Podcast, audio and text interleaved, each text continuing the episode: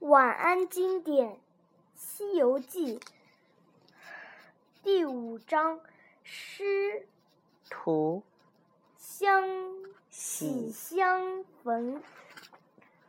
观音菩萨奉如来佛祖的法旨，到东土大唐寻找去西天求取三藏真经的人。这天，听说长安城里有位玄奘法师正在宣讲佛法，观音菩萨便前往观看。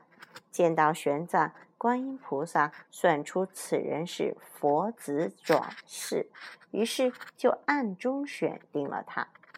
观音菩萨并没有直接让法师，而是先将自己变成了僧人的模样，然后捧着两件宝贝袈裟和锡杖来到了皇宫。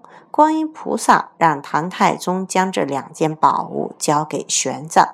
一天，正当玄奘讲授佛法时，观音菩萨突然在空中现身，说：“西方天竺国的大雷音寺里有如来佛祖所藏的三藏真经，如果有人能将三藏真经取回来，大家便可以修成正果。”说完，观音菩萨就驾着祥云走了。听了这一番话，玄奘法师马上表示自己愿意前往天竺国求取真经。唐太宗非常高兴，第二天便将通关文牒（相当于现在的护照）、紫金钵盂、袈裟和锡杖全交给了玄奘，还给了他一匹好马。并为玄奘取了法号唐三藏。唐三藏献过唐太宗，踏上了西天取经的道路。这一年的深秋，唐三藏来到了五行山脚下。哪五行？金、木、水、火、土。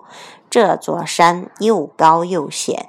唐三藏。正在发愁，突然听见有人大声喊：“师傅，师傅！”这荒山野岭的，怎么会有人的喊声？唐僧小心的走上前去寻找，原来在这大山下的石缝里有一只小猴子。哦，有一只猴子，猴子的整个身体都压在石头下，只露出一个头。你是谁？怎么会压在这里？唐僧不解地问：“我是五百年前大闹天宫的孙悟空，被如来佛祖压在了这大山下。不久前，观音菩萨路过这里，让我皈依佛门，保护去西天取经的人。师傅，快救我出去吧！”孙悟空说：“可是这么重的山，我怎么搬得动呢？”唐僧很是困惑。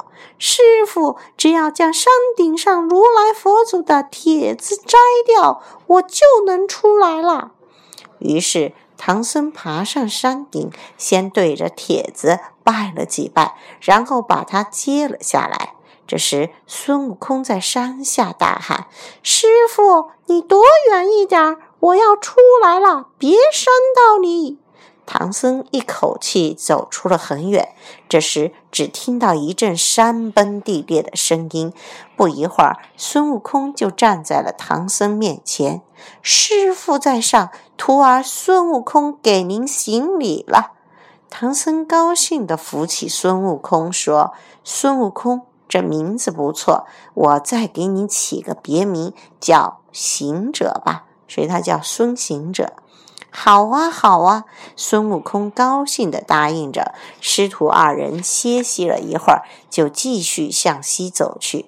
这天，师徒二人正走着，突然路边出现了一只大老虎，非常凶猛。孙悟空拿出金箍棒，一下子就把老虎给打死了。然后，孙悟空又用毫毛变出一把刀，将虎皮剥了下来，做成衣服穿在了身上。一天，师徒二人走在路上，突然从路边出来六个强盗。要抢他们的马和包袱。孙悟空又拿出了金箍棒，一几下子就把强盗给打死了。唐僧见了，觉得孙悟空下手太重，就狠狠批评了他。孙悟空自由惯了，哪受得了这个？一生气，驾着筋斗云就飞走了。唐僧又气又怕，只得一个人继续向西走。这时，路边出现一个老婆婆，给了唐僧一件棉衣和一顶帽子，并教他念紧箍。说是等孙悟空回来了，就用这些约束他。说完，老婆婆化作一道金光飞走了。没多久，孙悟空的气消了，他又回到了唐僧身边，见师傅有新衣服和新帽子，孙悟空马上穿戴上了。这时，唐僧念起了紧箍咒，孙悟空疼得满地打滚儿。唐僧不念时，孙悟空的头就不疼了。孙悟空赶紧大声说：“师傅，我以后一定听您的话，请您以后千万不要再念这紧箍咒了。”于是，师师徒俩继续向西走去。